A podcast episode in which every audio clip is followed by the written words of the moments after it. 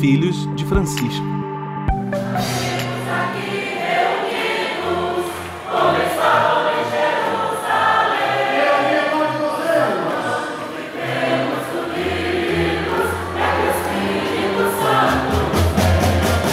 Bom dia, boa tarde, boa noite. É a terceira temporada de Os Filhos de Francisco, episódio 37 do podcast Quem tem Deus por Pai, Francisco por Paisão. O nosso objetivo é ver os dias de hoje pelos olhos da fé católica neste tempo auspicioso da reflexão teológica de Francisco de Buenos Aires. Reflexão em prática. Estamos aqui porque duvidamos do que vemos para crer no que não vemos. Você nos encontra em todas as plataformas de podcast e no YouTube. Curta e compartilhe as nossas redes sociais. No YouTube, Filhos de Francisco Podcast. No Instagram, no Facebook, Filhos de Frank, com C mudo. Twitter é Feed Francisco Podcast ou mande um e-mail para nós, podcastfilhosdefrancisco.gmail.com. Comigo, Gabriel Resgala Silva, direto da Princesa da Mata, Rainha do Vale, a capital do pão borboleta, a suave carangola. Ele é psicólogo e mestre em ciência da religião pela Universidade Federal de Juiz de Fora. Gabriel, bom dia, boa tarde, boa noite. Bom dia, boa tarde, boa noite. É a capital do pão borboleta e também do pão de sal. Né, o pão ah, é? é? tem. tá carangola é chique, meu filho. Tem dois, dois pães tá únicos, certo. famosos aqui da cidade. Dá para fazer um, um apanhado, um, um, um coquetel, sei lá, de pães diferentes aqui. Mas estamos hoje de Carangola para Roma, né? Fazendo um link direto com a Merticelli, um, enfrentando um, um diferença grande de fuso horário, mas para trazer uma informação, uma conversa bacana para o pessoal aí, né? É verdade. Eu, Luiz Alberto Bassoli, estou aqui com vocês também, licenciado em Filosofia pela PUC Minas e educadora há 32 anos. Hoje moro na cidade Nova Odessa, na região metropolitana de Campinas, São Paulo. A Basílica de São Pedro lotada como há muito não se via. Diante dos olhos, um momento histórico. Cardeais, bispos e famílias inteiras reunidas para refletir até 2023 quais os rumos que a Igreja Católica deve tomar daqui para frente. Um sino do cheiro com cheiro de concílio e um dos maiores da história desde que o escritório permanente do Sínodo dos Bispos foi instituído por Paulo VI em 65. Os protagonistas, como acontecia até agora, não serão mais bispos e religiosos reunidos no Vaticano por um mês, mas o padre da sua comunidade e você mesmo, que é católico, atua na sua paróquia e lê e ouve agora esse texto. As dioceses farão um verdadeiro mutirão de discernimento e escuta. Fazer sínodo, disse o Papa, Significa caminhar pela mesma estrada, caminhar em conjunto, encontrar, escutar, discernir, três verbos do sino, nos quais, segundo ele, quero me deter. Estamos prontos para a aventura do caminho ou temerosos face ao desconhecido? Preferimos refugiar-nos nas desculpas, não adianta, ou sempre se fez assim? Sobre isso e os assuntos ligados ao sínodo convocado pelo Papa Francisco, Conversamos hoje mais uma vez com Mitcele Medeiros, que é jornalista e mestre em História da Igreja pela Pontifícia Universidade Gregoriana de Roma. E desde 2009 cobre o Vaticano para meios de comunicação no Brasil e na Itália e é colunista no site Dom Total, onde publica todas as sextas-feiras. Aliás, a introdução, o texto que eu li agora é dela, foi publicada no Dom Total.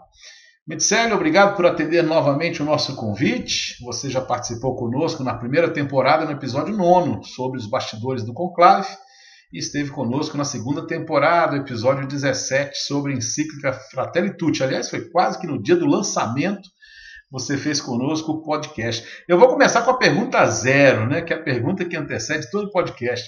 Mitzelli, você hoje é mais filha de Francisco do que um ano atrás, exatamente um ano e dez dias aliás, 12 dias que nós gravamos o outro episódio. Você hoje é mais filha do Francisco do que no ano passado. Bom dia, boa tarde, boa noite.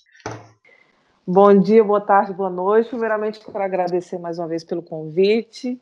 É sempre uma alegria estar com vocês. Então, é, na medida do possível, aceito o convite prontamente. Só não aceito quando realmente eu não posso, mas é, depois de um final de semana de retiro que eu tive aqui, para poder justamente colocar muitas ideias no lugar, estou aqui com vocês. E respondendo já a sua pergunta zero, Sem dúvida nenhuma, eu sou mais filha de Francisco, porque eu acompanhei, né? A gente viu, eu até comentei na época que nós falávamos a respeito da Fratelli Tutti, que aquela era a encíclica que coroava todo um pontificado. Sem dúvida nenhuma, o Papa Francisco vai ser muito lembrado através dela, porque ela traz ali é, pontos fundamentais é, que estão ligados justamente ao seu programa de governo. Né? Então, ali ele consegue ali fazer um apanhado de todo o seu pontificado nesse documento tão importante que precisa ser lido e relido, né? porque ele é realmente um diagnóstico papal sobre o que está acontecendo atualmente né? aí, é, em várias instâncias aí. Mas, então, é, sim. pode falar?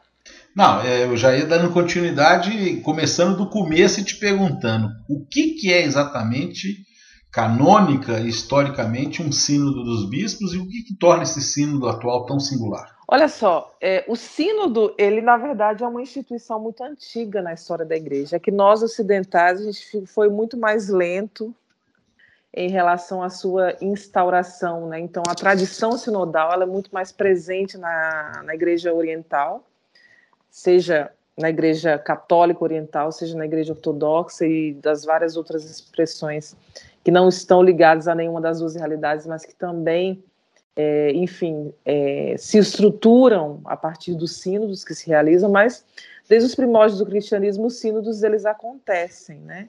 Que a gente está muito acostumado a ouvir falar de concílio, mas paralelamente aos concílios, os sínodos eram realizados em várias aí comunidades cristãs desde os primórdios do cristianismo, para resolver questões muito específicas, questões de governo, questões de doutrina, questões de, enfim, embates teológicos, não só o concílio assumia esse papel.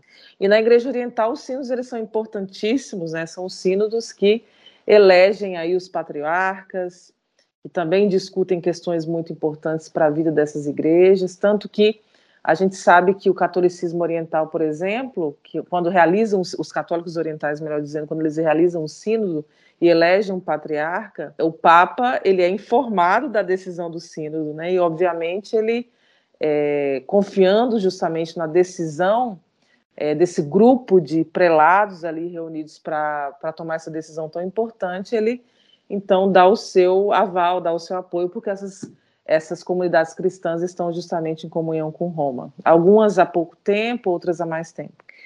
E aí, é, a gente também, tanto que nesse sínodo, é, fazem parte da comissão teológica muitos teólogos orientais, justamente porque eles podem trazer a própria experiência deles em relação a uma igreja sinodal. E o Papa Francisco, ele nunca escondeu para ninguém que ele é um admirador do catolicismo, enfim, do não só do catolicismo, mas do cristianismo oriental. Então, querendo ou não, ele também quer ouvir dessas pessoas, ele quer trazer elementos de lá para que nós ocidentais finalmente cheguemos à conclusão de que o sínodo é importante. Só que aí o sínodo como instituição, como escritório fixo, né, dentro do Vaticano, como de castério, ele foi retomado então por Paulo VI a pedido do próprio Concílio Vaticano II, que queria criar uma rede de consulta pública da qual os bispos fizessem parte. E aí João Paulo II vai estruturar de uma maneira muito mais é, institucional, dividindo as assembleias entre assembleias especiais, que são aquelas mais regionais, como no caso do Sino da Amazônia, para trazer um exemplo de perto, as assembleias extraordinárias, que tratam de questões mais universais, e as ordinárias também. E só que aí o Papa Francisco dá um passo além. Eu não quero que o sínodo, é, na cabeça dele, eu não quero que o sínodo ele seja só um encontro esporádico, mas que ele faça parte da vida da igreja. Então esse sínodo aí que tá acabou de começar, né, que agora foi transferido de Roma para as igrejas locais, é um sínodo do qual se discute a própria igreja. Então é o momento da igreja se rever. Não é um sínodo como nós conversávamos antes, não é um sínodo que trata de um tema específico, mas é o momento de todos pararem e dizerem aí a, a, a, igreja está olhando para os sinais dos tempos, a igreja está realmente correspondendo à sua própria missão frente aos desafios da sociedade. É uma reflexão dentro de um sínodo, mas como eu disse e fiz questão de frisar no texto, é, querendo ou não, uma reflexão conciliar. Por mais que Roma não admita isso, por mais que dentro é, dos parâmetros canônicos, nós não podemos falar de um concílio, mas na prática é um concílio. Até porque a ideia do concílio é de universalidade, né? E esse sínodo acabou se transformando em universal, né? Gabriel, com você? É, eu fiquei pensando nisso, Mircele, assim, o que, que a gente pode esperar? Será que seria, não sei se seria especulação demais, mas pensar assim, o que a gente pode esperar desse sínodo? O que, que pode mudar, ou mesmo que não haja mudanças substanciais? O que a gente pode ver assim, de, de concreto saindo de, de tudo isso que está sendo discutido? Você tem alguma ideia? Eu vou pegar o que, quais foram as, as intuições, digamos assim, das pessoas que estão dentro desse processo. Né? Eu pude me encontrar essa semana com pessoas que fazem parte da comissão etológica, eu estive com uma consultora permanente do Síndo que me explicou outras questões, e ela definiu muito bem o que o Papa e esses participantes, digamos, mais estreitos, né, que estão mais ligados ao processo sinodal e que, querendo ou não, encabeçam essas reuniões, o que, que eles intuem para esse sínodo. Ela disse para mim uma coisa que me tocou muito. Ela disse: Sabe quando João 23 falou que a gente precisava abrir as janelas e as portas da igreja? A gente precisa se preparar porque a gente está fazendo isso de novo agora. Então, o que a gente. E o Papa Francisco ele também deixou ali um, um manual, né, bem, bem concreto na homilia que ele fez no domingo passado de abertura do sino, que ele disse: olha, a gente não pode mais se contentar com o sempre foi feito assim. Então, na verdade, é sim uma mudança do ponto de vista eclesiológico. A igreja ela está é, realmente tocando na sua própria eclesiologia. Como que a igreja concebe ela mesma e que é, pegando as palavras do Papa, pegando a, pegando a palavra desses colaboradores próximos, é, de fato, todos estão dispostos agora a dar passos concretos, não só ficar no papel, não só é, uma decisão que vai se restringir a uma exortação apostólica, por exemplo. Inclusive, existe uma sugestão de que antes, antes com a, enfim, com a, o resultado do sínodo, né, com certeza o sínodo vai produzir um texto que será entregue ao Papa, Sugere, inclusive, que ao, ao, quando esse texto chegar ao Papa, o Papa fizer uma avaliação, fizer as suas colocações, as suas observações, que esse texto volte para as comunidades. Então, é uma sugestão aí que está que muitos estão dando. Então, é uma coisa que vai ser feita não só partindo da cabeça, que é o Papa, mas realmente vai ser um trabalho conjunto. E a ideia justamente é de que o povo de Deus, outro, outro responsável, outro membro da comissão teológica me disse isso, o que eles querem é que o povo de Deus participe principalmente das decisões das igrejas particulares, por exemplo. Que os leigos não estejam aí só na figura daqueles que recebem as decisões, mas que eles participem de todo esse processo até se chegar a uma decisão. Não que a Igreja Católica, nesse momento, está instaurando a democracia. Isso é muito difícil de acontecer, porque a gente tem um Estado, a gente tem um Vaticano aí da vida que segue o seu próprio modelo e não vai permitir que isso seja, de alguma maneira, é, enfim, transformado em uma democracia. Eu acho difícil, né, pelo menos nesse momento. Mas, sem dúvida nenhuma, e se, por acaso, concretamente, eles é, surgiram que se criem sínodos nas igrejas locais. Isso pode acontecer. De repente é algo que eles estejam pensando, pelo que eu intuí do, do que os próprios participantes estão me dizendo, seria mais ou menos isso. Então, de ter esse espaço de escuta, de consulta, de protagonismo realmente dos leigos, que não fique só no slogan aí de muitas campanhas, mas que realmente aconteça. Para eu entender, então, assim, é, é possível que ao fim disso tudo os leigos tenham mais participação até é, nas decisões da igreja, nas decisões da paróquia, da diocese, né, como a gente vê, por exemplo, em algumas igrejas protestantes, que você tem até assim é, algum conselho de leigos decidindo quais, quais pastores que ficam naquela comunidade, quais saem. Pode ser por aí? É mais ou menos isso. A ideia, pelo menos, é essa. Concretamente, como vai ser um, um sínodo muito longo, de quase três anos, é difícil a gente é ter essa previsão no momento, porque vai depender muito do que as conferências episcopais vão produzir, né? Acho que a partir do ano que vem a gente já vai ter uma ideia mais clara. Mas pelo menos a ideia é justamente essa, a ideia é de, de ter uma, essa participação ativa. Eu pego aqui o caso da igreja melquita, né? A melquita católica, que eles têm os conselhos aí dentro das eparquias, formados por leigos, os leigos cuidam até do patrimônio da igreja. Então, assim, coisa que não se vê é, na nossa realidade ocidental. Então, quem sabe nós iremos aí, na verdade, é, chegar a um modelo de igreja que seja mais parecido com a igreja do Oriente, né? Então, é mais ou menos por aí. Ô, Mircela, eu vou fazer uma, eu vou fazer uma fofoca interna aqui. A gente tem um grupo de WhatsApp dos filhos de Francisco. E quando começou a CPI, é, o Gabriel eu não lembro. Eu acho que não, é, é uma minha fofoca. Eu não lembro quem foi, se foi o Gabriel Luiz Felipe. Mas eles achavam que a CPI não ia dar em nada. Entendeu?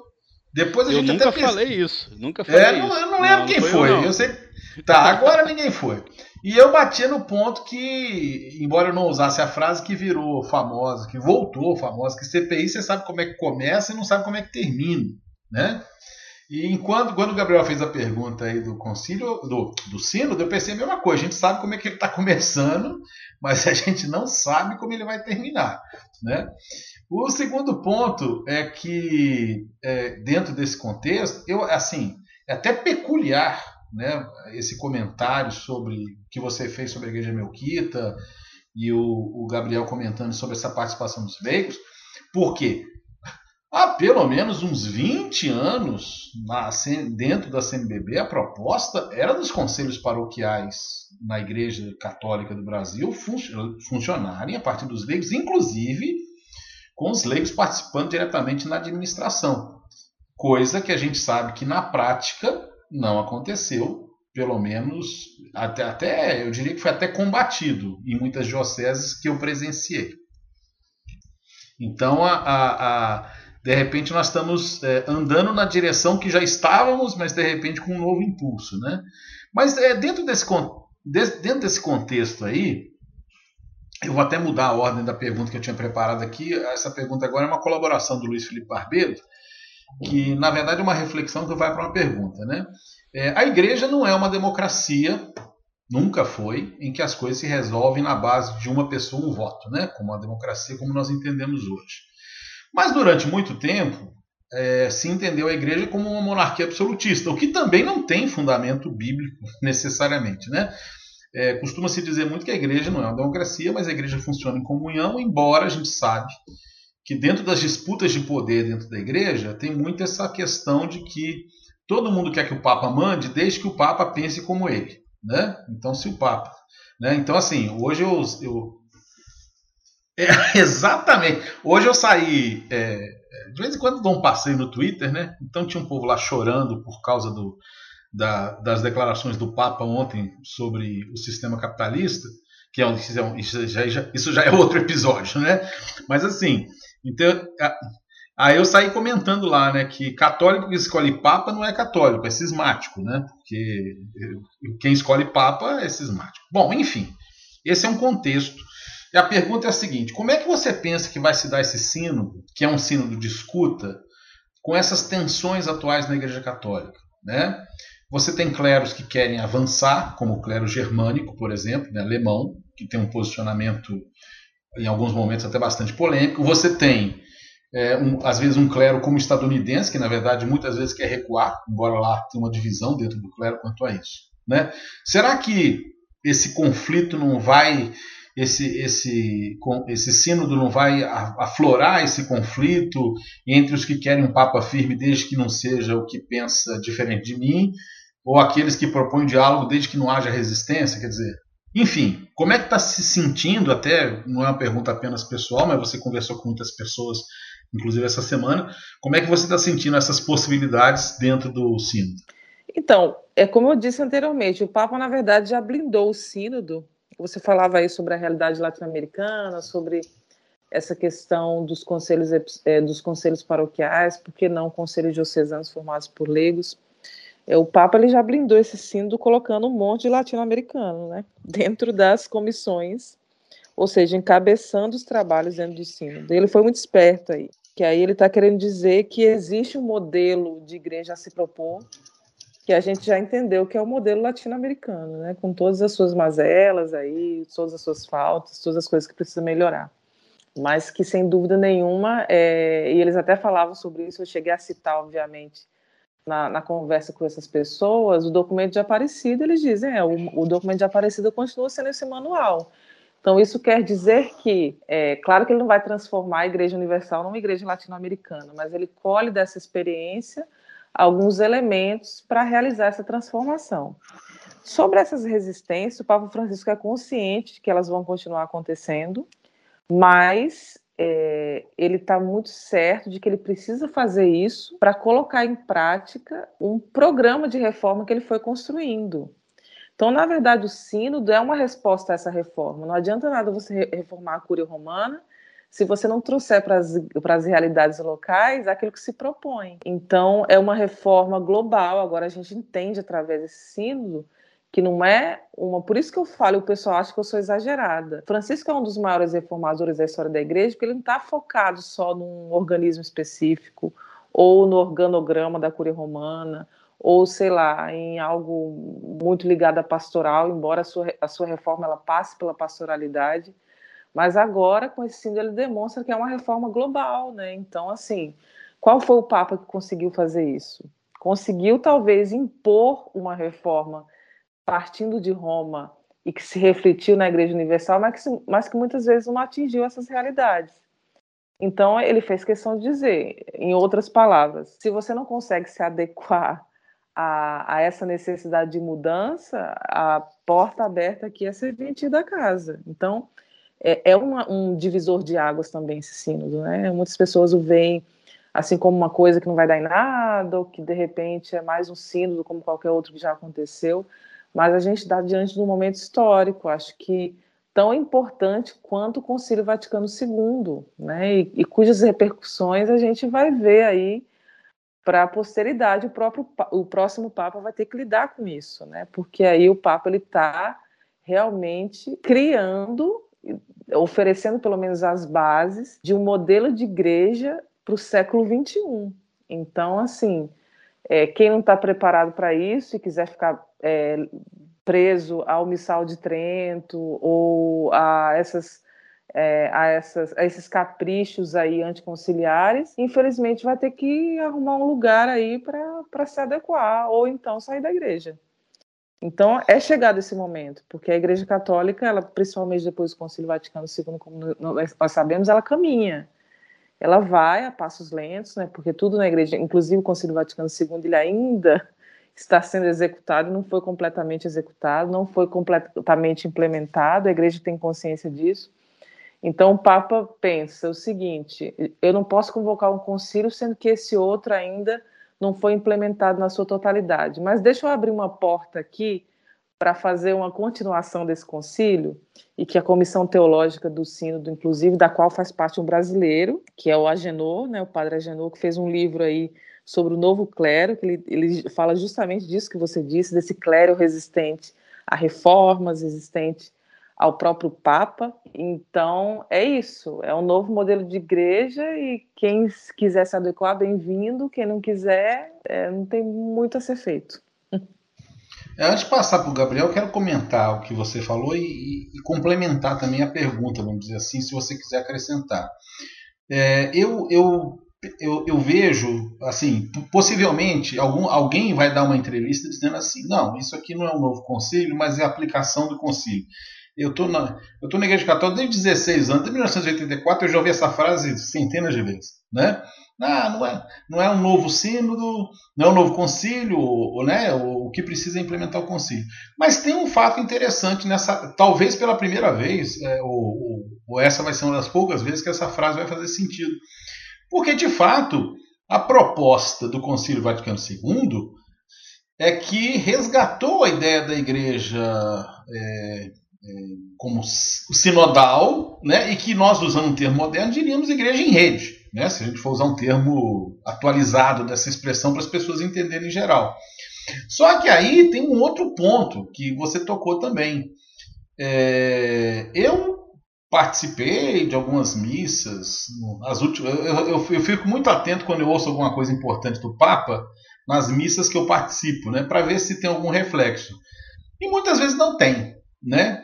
É, existe alguma forma, o próprio sínodo propõe uma forma de, vamos dizer assim, furar essa barreira que possa ser criada por um bispo ou por um pároco resistente, ou vai depender da boa vontade da participação do bispo e do pároco nesse processo? Como é que isso tende a funcionar? Então, é difícil prever agora, porque a gente está ainda. É um sino diferente, ele é até complicado de cobrir. Se eu for comparar os outros que eu já cobri, porque, como eu disse, não existe uma separação de temas, porque até os temas, a pauta desse sínodo ela vai ser definida pelo povo, né? Então, é um modo de dizer, é mais ou menos assim. Eu vou levar para uma comunidade X, para o Brasil, vamos usar o nosso exemplo mais próximo. Que modelo de igreja o Brasil espera? Então, essa vai ser a pergunta que vai conduzir todas as outras. Né? E aí, só que assim, a gente tem esses grupos aí de resistência, mas a gente precisa admitir que eles são minoria, só que fazem muito barulho, que são detentores aí de, de enfim, de, de, de meios de comunicação, de mídias, de livros, de editoras, e fazem muito barulho mesmo, e tem até alguns adeptos, etc. Mas o, a vida do dia a dia, das paróquias, das dioceses é outra, né? E essas pessoas justamente que fazem esse barulho todo, elas não estão às vezes nem ligadas à própria paróquia da qual dizem pertencer, né? Elas estão aí fechadas em confrarias e guetos e se auto-intitulam comunidades católicas ou centros católicos aí. Mas é, é, muito interessante a gente analisar esse sínodo. Eu, eu mesma estou impressionada assim, com, com o que o Papa Francisco está fazendo, porque como que eu posso dizer, o Concílio Vaticano II, ele deixou as bases, a gente sabe que o Concílio Vaticano II, ele, ele fez um, um retorno às fontes, né, às fontes, e, e o sínodo, querendo ou não, também faz essa operação, é um retorno às fontes. Então, como se vivia a sinodalidade na igreja primitiva? Porque o sínodo é da igreja primitiva, né, começou a se estruturar aqui e na Idade Média foi se perdendo também porque a igreja ela começa a enxergar a monarquia, e por isso que o Vaticano acabou se tornando uma monarquia absolutista mais à frente, começou a analisar um, a monarquia como um modelo político-social perfeito, né? uma sociedade perfeita. E essa, essa visão da igreja sobre ela mesma, enquanto uma sociedade perfeita, ela foi quebrada no Concílio Vaticano II. Então, o Concílio Vaticano II vai refletir sobre a Igreja, povo de Deus. Então, não existe mais espaço, e o Sínodo vem confirmar isso, para essa concepção de igreja pré-conciliar.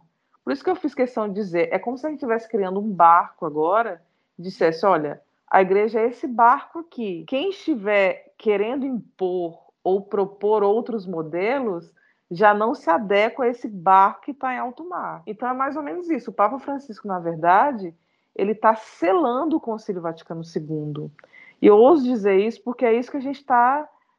Esse é o clima do sínodo aqui em Roma, né? Uma das pessoas que eu entrevistei, que é um grande amigo do Papa Francisco, cheguei até a, a publicar o artigo com a entrevista dela, ela falava sobre isso. O Papa, na verdade, ele está levando muito a sério essa reforma, e não só a reforma, ele está levando a sério o fato de que essa coisa de que o Concílio Vaticano II está em andamento não seja só um slogan. Tá, concretamente, como que ele está em andamento?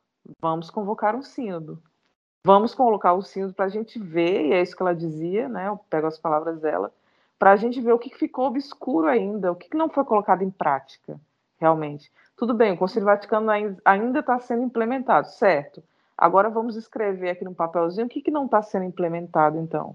E o sínodo vai ser essa janela aberta, é, que vai nos oferecer a possibilidade de nós olharmos o, como que a igreja caminhou ao longo desses 50, 60 anos após o Concílio Vaticano II. É o momento de fazer as contas. Exato. Gabriel? É como se é, fosse um recado para o pessoal que está resistente ao Concílio Vaticano II. Né? Olha, é, se vocês ainda estão questionando esse concílio, a gente vai ter um outro passo, então vocês vão, vocês vão ficar mais desatualizados ainda em relação à igreja. É como você falou, né? vai ficar mais anacrônico, vai ficar mais diferente e vão ter que procurar outros lugares. Né? Mas é, a gente está refletindo aqui, eu estou pensando na prática, como isso pode se dar. Né? E eu confesso que eu fiquei um pouco é, com frio na barriga, assim, de imaginar como podem ser essas mudanças, porque por um lado a gente é, ter mais, mais poder, mais voz para os leigos é muito interessante porque eu vejo o quanto que os padres estão extremamente sobrecarregados hoje em dia. Né? Um pároco, né, aqui no Brasil, que a gente tem uma deficiência de, de número de padres, né? eu acho que no mundo inteiro, aqui no Brasil, é, pelo tamanho da população católica, eu acho que fica bastante evidente, e aqui em Minas mais ainda, né? Sem falar na Amazônia, né? Não vou nem entrar nesse detalhe. Mas a gente vê assim, conversa com os padres, eles têm que fazer mil funções ao mesmo tempo. Um pároco, ele, ele às vezes ele é muito mais administrador do que pastor, né? O tempo dele às vezes é muito mais gasto com questões burocráticas é, do que pastorais. E a gente pensa como seria interessante, importante que tenha mais pessoas, mais leigos para ajudar nessas funções. Por outro lado, eu fico pensando na estrutura de paróquia hoje e nas pessoas que geralmente estão à frente né, das estruturas paroquiais. E confesso que às vezes dá um pouco de frio na barriga de pensar em dar mais poder para essas pessoas, né? Pelo que a gente vê como funciona, como são as coisas, como é, às vezes é um poder tão, tão mesquinho, né? Uma coisa que, que a gente vê o tempo todo, como funciona a estrutura, e uma estrutura tão engessada. Então pensa assim, será que essa mudança vai, vai, ser, vai, vai proporcionar não só mais poder para os leigos, mas repensar também o papel dos leigos ali, a responsabilidade dos leigos e é, será que a gente pode pensar é, é, ou, ou, talvez já, já indo para o outro caminho, o que, que, a gente pode fazer como participantes do sínodo, como é, pessoas que podem talvez pensar alguma coisa para esse sínodo, como fazer com que essa estrutura mude, com que os leigos é, mudem um pouco essa visão católica de estar tá sempre é, preso a um esquema que não, não, não anda, não vai para frente, né? Não sei se eu fiquei, fui bem claro na, no questionamento. Entendi, sim. Mas assim, essa, eu volto a, a uma fala dessa, dessa é, da consultora permanente do Sino, que é a Maria Luísa Bersosa ela disse algo muito interessante. O Papa Francisco quer transformar, é, quer fazer a passagem, na verdade, de uma igreja institucional para uma igreja relacional. Isso é muito importante, isso, isso serve para nossa reflexão. Na verdade, eu nem usaria esse termo de dar mais poder para os leigos, porque não é o caso. Na verdade, Papa Francisco quer acabar com essa dicotomia entre é, os leigos clericalizados, né, e o clericalismo dentro do próprio clero. Então, na verdade, o sínodo ele quer destruir esse modelo de igreja baseado no clericalismo. Então, assim, na verdade, a flecha ela quer atingir isso aí. E esse, esses leigos, a gente sabe que também, né? A gente é leigo, a gente, enfim, participou, participa da vida das paróquias. A gente sabe que tem, também tem leigos clericalizados que centralizam poder, que não dão espaço para os outros, que às vezes querem mandar mais que o próprio padre, tem essas realidades também. Mas a partir do momento que você propõe uma relação entre, enfim, entre as várias vocações dentro dessa, dessa constelação, se é que a gente pode chamar assim, de, de, de participantes, de membros desse corpo aí, é claro que a gente está falando de, um, de uma teoria, né? Na prática a gente vai ver o, o, no que que isso vai dar. Mas a ideia é isso, é atingir agora, dar um, aquele tiro com a bala de prata do clericalismo, né? Então, o pontificado do, do, do, do, do Francisco, ele, ele luta em prol disso. É, na verdade, ele quer atacar na base, quer dizer, olha, é, é o momento realmente de, de enxergar a igreja como um corpo, não como uma uma, uma realidade onde existem fiéis de várias, de primeira classe de segunda classe. Ele disse algo muito interessante na homilia da semana passada. Ele disse que as pessoas que vivem aí um caminho que talvez não seja ele, ele citava aí de uma maneira indireta, mas a gente entendeu o que ele quis dizer, as pessoas que vivem em situações irregulares, como que elas podem contribuir com, a, com as comunidades? Como que elas podem se sentir parte desse corpo? Como que elas podem sentir que elas não são justamente esses fiéis de segunda classe. Então, a partir do momento que você tem essa, essa visão, até mesmo de promover a dignidade digamos assim, entre os próprios fiéis, eu acho que se realmente essa intenção bonita ela surtir efeito, a gente vai evitar justamente que aconteça isso que você estava dizendo, né? De que as pessoas se sentam detentoras de um poder e não servidoras é, de uma missão, né? Não que sejam envolvidas em uma missão. Então a ideia é essa, a ideia é, é, é criar, na verdade, essa mentalidade na verdade, instaurar, implementar essa mentalidade. Adorei esse termo leigos clericalizados. Eu acho que define muito bem muitas realidades que a gente vê por aí. Né? Sim, sim. É, é uma realidade que é, salta aos olhos, especialmente na sequência de problemas que tem havido é, em novas comunidades, né? É, a respeito dessas lideranças. É um assunto que volta e meia, inclusive o Papa fez um, um discurso é, significativo sobre essa questão de poder nas novas comunidades é, recentemente, né? não me lembro exatamente quando, né? mas foi nesse contexto. É, Metzelli, é, você já passou um pouco sobre isso que eu vou perguntar, mas eu quero voltar nesse ponto. Né? Você, no ano passado, quando falou da Fratelli Tutti, você deixou muito claro que a Fratelli Tutti parecia como, não sei se você usou exatamente esse termo, como se fosse um testamento, né? De Francisco com um direcionamento final. E aí o, o Papa vem com esse novo momento, o sino, nesse contexto todo que você já apresentou. Né? É, será que o que está acontecendo com Francisco agora é uma espécie de espírito de João 23, né? Que foi eleito para ser um papa rápido, um papa de transição, né? E convocou um concílio, né?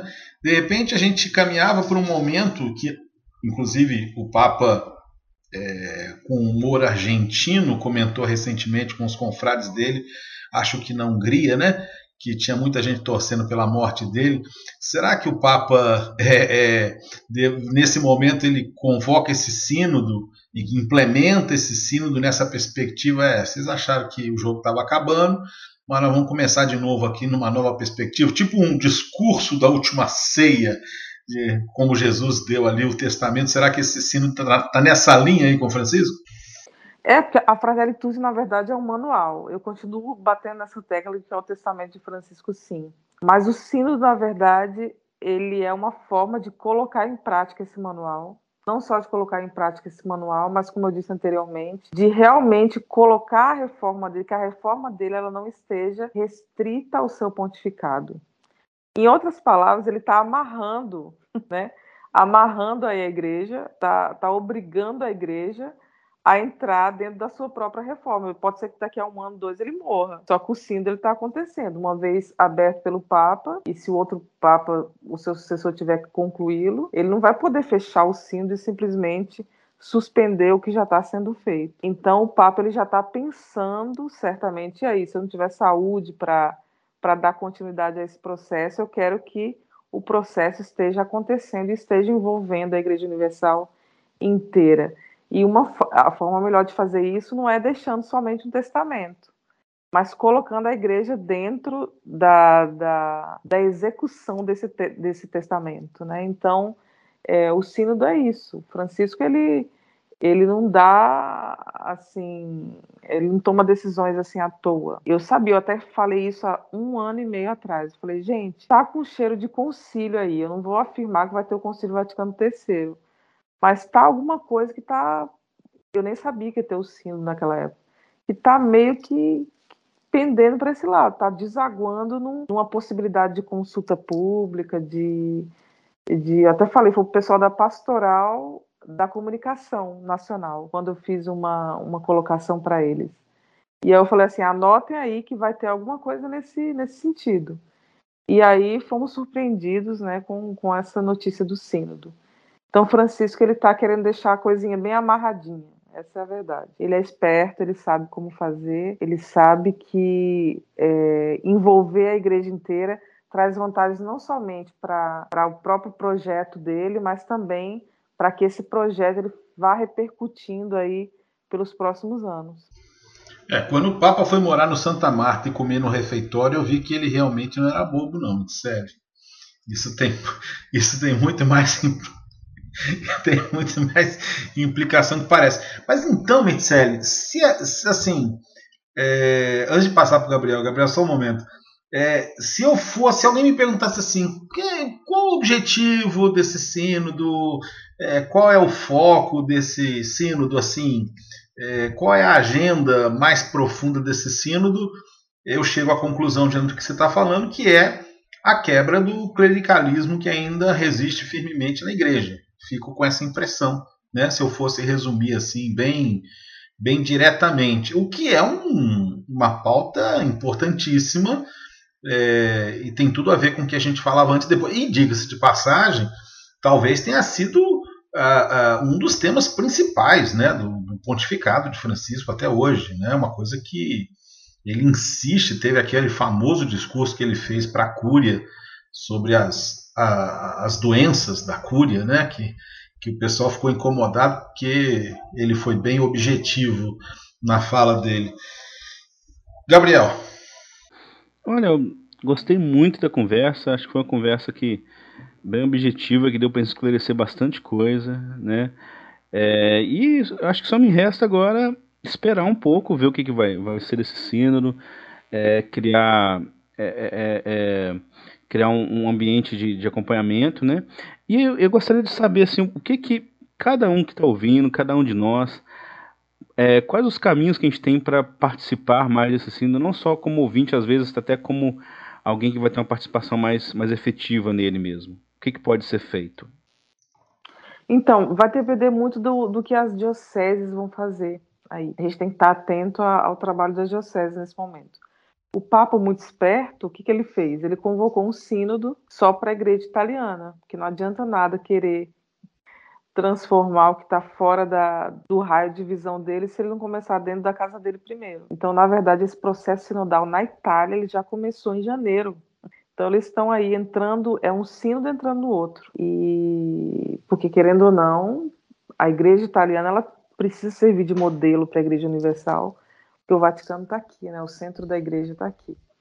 O Medicelli, eu não posso, eu, desculpa, eu não posso perder a chance de falar que parece que quando os bispos vêm com o mate, o Papa já voltou com o chimarrão, né? Não, ele já está lá. E outra coisa, por isso que eu falo, é um sínodo com cheiro de concílio, porque João III fez a mesma coisa. Olha a esperteza, ele, ele convocou o Concílio Vaticano II e um sínodo para a Diocese de Roma. Então, Francisco, ele está aí bancando João 23, né, no bom sentido, claro, positivamente falando, embora ele não seja um papa de transição, mas ele é tão esperto que ele está conseguindo é, fazer com que. É, porque dentro da igreja sinodal não há espaço para clericalismo. Não há espaço, porque se você coloca aí, a, faz com que o povo de Deus se sinta parte dessa igreja, não só a hierarquia, você está mesmo que você a gente não tenha ainda a resposta desse sim, nenhum direcionamento claro, é, em outras palavras é isso, né? Então muito esperto esse papo. Esse papo é ah, eu sou fã dele. Você perguntou no início se eu me sentia mais filho de Francisco. Depois dessa, então, que eu vi essa sacada de mestre dele, aí eu chamo ele de papai mesmo, para tudo quanto é, em tudo quanto é lugar. É, a gente está caminhando para o final, Mitzelli. Eu gostaria de fazer algumas observações que me passaram aqui. Vou abrir para o Gabriel também, depois deixar você com as considerações finais. É, é, as considerações que eu vou fazer agora são muito pessoais, né? são duas especificamente. A primeira delas, sobre que me chamou muito a atenção quando o Papa Francisco canonizou ao mesmo tempo João 23 e João Paulo II. É, havia uma conversa, eu não sei até onde isso procede ou não, né, de que havia uma pressão política muito grande na, na canonização de João Paulo II, né, até o Santo Súbio teria sido uma coisa meio, entre aspas, orquestrada, entre aspas, no sentido de consolidar determinada estrutura ou determinada forma de poder né, dentro do, da Cúria e dentro do Vaticano.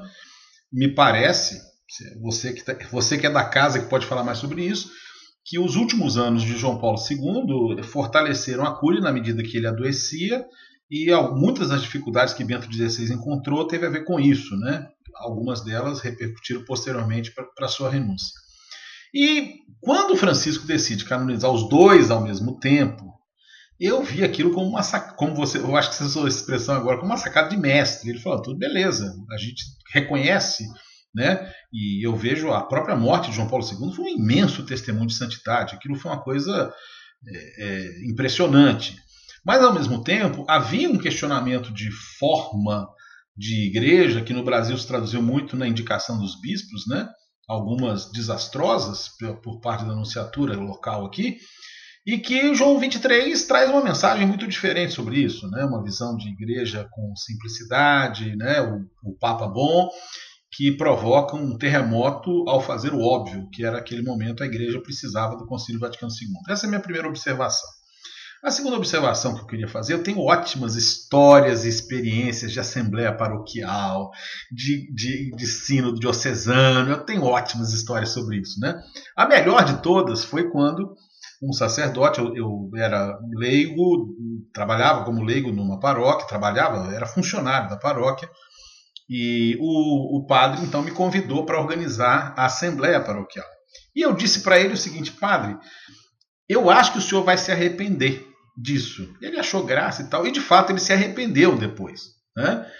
Porque a primeira coisa que eu fiz foi uma grande escuta é, dentro das missas, através de uma pesquisa é, levantando algumas demandas é, dos paroquianos. E o curioso é que, como as demandas. E eram todas coisas assim, nada, ninguém queria derrubar o padre nem, nem administrar o, o, o, o dinheiro da paróquia, o que seria muito bom para a santidade do, daquele padre, inclusive. Né? Mas o que o povo queria era a evangelização de adultos. E essa não era a linha que o padre e o auxiliar do padre mais imediato, um seminarista que morava com ele, que era a, a, a, a catequese de criança. Né? Moral da história, eu acabei demitido da paróquia e, enfim, foi é toda uma história que foi muito importante para minha vida. Inclusive, foi, foi uma coisa que me ajudou muito essa demissão. Mas é, é, é, é curioso porque o Papa tem dito, inclusive as, as mensagens dele, né, tem sido muito na linha da escuta, da escuta. E a gente tem que escutar, principalmente o que a gente não quer ouvir. Né? Que escutar o que a gente quer ouvir, a gente faz o tempo todo. A gente está na nossa bolha, a gente ouve o que quer. Né? E é muito claro que o Papa está se propondo a fazer uma escuta daquilo que muitos na igreja não querem ouvir. Né? Você quer comentar alguma coisa sobre isso? Eu posso passar para o Gabriel? Fica à vontade. Assim, Francisco ele já ele faz como a própria teologia católica faz. Não é que desde os seus primórdios a igreja ela cria uma teologia, ela vive para depois, entre aspas, teologizar. E Francisco ele segue essa operação. Então, a reforma de Francisco, quando o documento for publicado, que possivelmente vai ser publicado no final do ano, o documento nada mais é do que uma oficialização do que já está sendo feito. Então, o que o Papa Francisco está fazendo também em relação a esse sino, do sino, claro que é algo que a gente ainda vai descobrir no decorrer do processo, o que, que vai ser feito realmente. Mas a partir do momento em que o Papa propõe, por exemplo, criar redes de escuta na diocese para, por exemplo, é, a, atender as pessoas que de repente são vítimas de abusos, e algumas dioceses, inclusive, já implementaram isso. Então, essa igreja sinodal no Pontificado de Francisco, ela já foi se construindo. Claro que na nossa realidade é, local, a gente talvez não tenha conseguido é, enxergar isso ainda, justamente porque falta essa oficialização né, essa colocada, essa, esse colocar em prática. Então, o sínodo, na verdade, ele vai preencher essa lacuna, certo? Mas aí o Papa Francisco tem falado tudo isso, mas e na minha paróquia, como que tem sido? Na minha diocese tem sido assim? E, e o Papa Francisco muito didático, muito pedagógico, como ele gosta de ser, basta a gente pegar um texto do Papa que a gente vai sacar o quanto que ele é, ele faz questão de ser é, esse professor, né? O retiro que eu fiz esse final de semana, inclusive, foi com o jesuíta, e os jesuítas eles são muito concretos, né? Então eles oferecem aí, é, até eles faziam as divisões da, das etapas da meditação, né? Você precisa primeiramente compor o lugar, depois você precisa meditar é, sobre aquele lugar, refletir sobre o que você está observando. Então, o Papa Francisco ele é jesuíta em todas as suas ações. Então, na verdade, ele está tapando essa lacuna, certo? A Cúria Romana já estou conseguindo aí transformar de alguma maneira. Ele disse isso eu até trago em primeira mão para vocês, de uma pessoa que se encontrou com ele recentemente, que perguntou para o Papa: E aí, Francisco, está conseguindo fazer o que você que gostaria de fazer? Ele disse: Muita coisa eu não consigo, mas pelo menos a corrupção eu estou conseguindo de alguma maneira acabar com ela.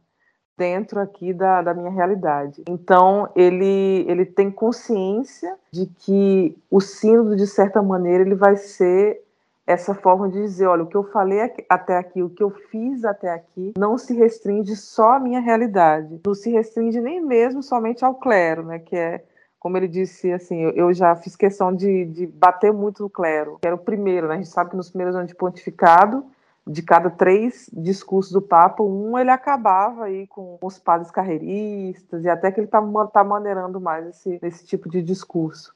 Então agora ele está querendo dizer com esse sendo isso, olha, agora eu quero que vocês sintam aí nas, nas vossas realidades, na, na igreja local, na sua paróquia, o que, que eu estou querendo fazer realmente. Então, é uma extensão de todo esse programa de governo que agora, chegando já nesse sínodo nesse processo que é a etapa final do pontificado do Papa Francisco, a gente entende e a gente foi enganado, entre aspas, de que seria só uma reforma da Curia Romana. Mas, na verdade, não. E volta ao que eu disse no início. Francisco é um dos maiores reformadores de todos os tempos, porque ele conseguiu, devagarinho, do jeito que o jesuíta faz, ali colocando a gente dentro desses exercícios espirituais, é que a gente pode dizer assim, dentro desse processo bem pedagógico de dizer, tá bom, não vai se restringir só a isso, não, deixa eu mexer aqui, mas eu quero que isso se repercuta na, na igreja inteira. Mitzel, enquanto você falava, eu vou passar para o Gabriel agora para as considerações finais dele. Eu pensei que nós precisamos em breve fazer um episódio sobre clericalismo. Eu acho que é um assunto que o católico médio brasileiro, que a gente né, busca falar, não tem uma noção tão clara do que seja. E, e, é interessante porque o clericalismo não é um fenômeno só católico, né, se você pensar em, como um fenômeno sociológico. Né? Ele é um fenômeno de dominação dentro da religião, que inclusive faz com que esteja estourando dentro do judaísmo uma série de escândalos sexuais de pedofilia, é, junto a é, é, rabinos, é, que no espiritismo brasileiro também nós tivemos esse fenômeno no João de Deus, né? Então, o, o, clericalismo é um fenômeno sociológico, vamos dizer assim, ele abrange mais que na Igreja Católica, obviamente, como o próprio nome diz, né? Tem uma coisa muito forte e é um tema que merece ser aprofundado. Nós vamos colocar no link desse programa um artigo da, da Dom Total sobre o discurso do Papa à Cúria Romana, os 15 pecados da Igreja, né? Que foi uma pancada que João Paulo que o Papa Francisco deu na Cúria, né? Aquilo lá foi complicado. Engraçado, é, aquilo me lembrou um dia, Metzelli, quando o então Núncio Apostólico no Brasil, de Bento XVI, foi inaugurar a, a Fazenda da Esperança na Diocese de Teoflotone, eu vou falar porque foi público o que aconteceu lá, que ao final da missa, nós leigos, isso foi em 2000 e... eu não vou lembrar o ano exato, mas no final da missa, nós leigos, leigos estávamos com vergonha pelos padres, porque a gente percebeu que o Núncio sabia exatamente o que acontecia na diocese e só faltou dizer: Fulano, para com isso, Ciclano, para com aquilo. E foi mais ou menos isso que aconteceu lá na Cúria Romana. Gabriel, é com você suas considerações finais. Muito bacana isso, né? A gente esperava. A gente tem a mania, né, de, de às vezes olhar só os erros dos outros, então todo mundo esperava que Francisco fizesse uma reforma só da Cúria e ele está indo mais. Está falando: olha, o problema tá aqui em cima, assim, mas está na igreja inteira. Então, não é só a cura que tem que ser reformada, são as paróquias, são os leigos, é toda a estrutura, tudo que envolve é, isso que, que é, pode ser chamado de mundanismo, né? Esse tipo de corrupção que, que a gente vê de várias formas acontecer. Que bom que a gente tem um, um, um representante, que bom que a gente tem alguém que está conseguindo efetivamente acabar com a corrupção em alguma coisa, né? Ao contrário de muita gente que que fala, mas não faz a respeito disso, né? Mas estou muito feliz, gostei muito, que eu já falei desse episódio. Eu acho que pode ser uma, um momento muito importante para a gente enquanto igreja, que a gente continue em oração, que a gente interceda bastante para ser um momento muito bacana, muito bom para a gente conseguir ter mais espiritualidade, sabe? Voltar a ser uma igreja, talvez como a gente era no, nos primórdios lá, né? Em que é, as coisas eram mais voltadas para aquilo que realmente interessa. Né? E para finalizar, gostaria de é, é, fazer uma, uma, indicação aqui, como outras vezes eu já fiz também, é, de alguma instituição para quem quiser ajudar alguma coisa. Né? Eu acho muito importante a gente lembrar sempre que a gente está num momento muito difícil do nosso país, do mundo inteiro, mas nosso país de forma especial. É, tem momentos que a gente tem que ensinar a pescar e tem momentos que não tem jeito, a gente tem que dar o peixe mesmo, né? Então, para quem estiver procurando alguma instituição para ajudar, outro dia eu falei da banca, eu queria falar da Pastoral da Criança, que dispensa comentários, né? Acho que todo mundo já ouviu falar, se não, não ouviu, pesquisa um pouco para entender o que, que a Pastoral da Criança fez nesse país, né? O quanto ela salvou vidas é, e continua salvando até hoje. Então, Vamos lembrar, gente, dedicar um pouquinho aí que seja, sabe, do nosso rendimento, do nosso dinheirinho para quem realmente precisa, né? Então é só entrar lá em pastoraldacriança.org.br ou em outra instituição que você quiser e dedicar uma ajuda mensal aí, ok? Um grande abraço, até semana que vem. Mitzelli, nós agradecemos essa sua terceira participação. 11 horas da noite em Roma. Você está no final de semana cansativo do bem, vamos dizer assim, fez um retiro e a gente sabe Ô, que Luiz. Você... Oi. Nunca fez tanto sentido bom dia, boa tarde, boa noite. Né? É, nunca, né? Exatamente, né? Cada um no É que atravessou, continu... atravessou o mar aqui, esse Que boa coisa, noite. né? É. Isso da samba, né? Atravessou o mar, né? E conquistou a passarela. Mas então, é. Gisele, eu quero agradecer, eu, Gabriel, agradecemos do fundo do coração sua participação. É, deixo você para as considerações finais, caso você queira acrescentar alguma coi- coisa, inclusive falar das suas redes sociais, da Dom Total, para o pessoal que está interessado pelo assunto, que queira acompanhar o seu trabalho vaticanista aí. Né? O pessoal acha que para ser vaticanista tem que ter cabelo liso, né? E você, seu lindo cabelo paraibano, deixa muito claro que não é bem assim. Isso é uma piada interna, os entendedores entenderão, né? Mas, Michele, então como é que o pessoal pode seguir você nas redes sociais e acompanhar aí as suas, as suas indicações? É, primeiramente, quero agradecer vocês pelo convite. Sempre é muito bom o bate-papo com vocês, eu gosto bastante. E é, é legal porque a gente vai, vai refletindo junto, né, sobre um tema que é tão importante. Mas aí me sigam aí nas redes sociais, gente. Arroba Bedeiros para tudo, seja no Face, seja no Instagram, seja no Twitter. O Twitter eu acabo alimentando mais porque é uma rede muito mais fácil de manusear.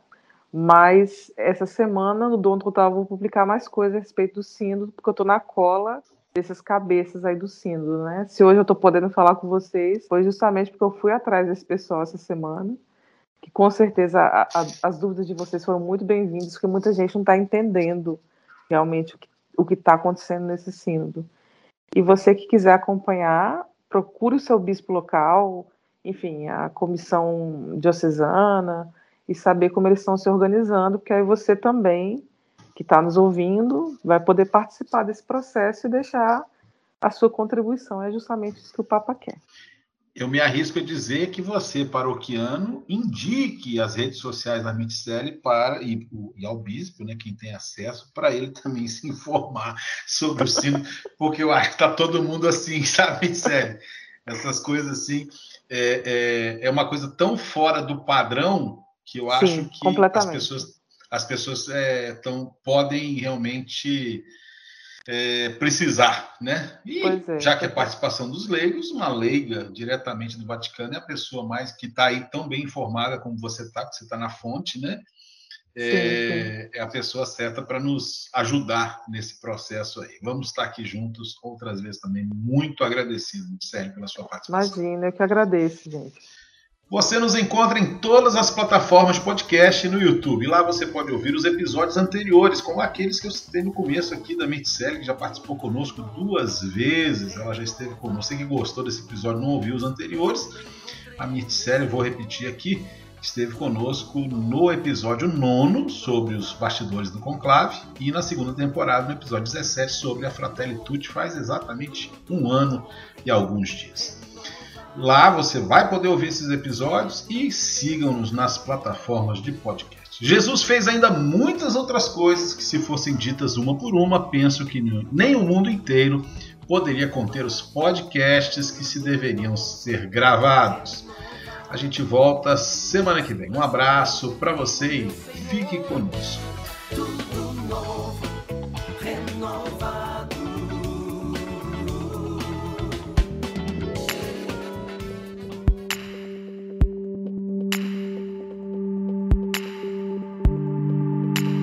Filhos de Francisco.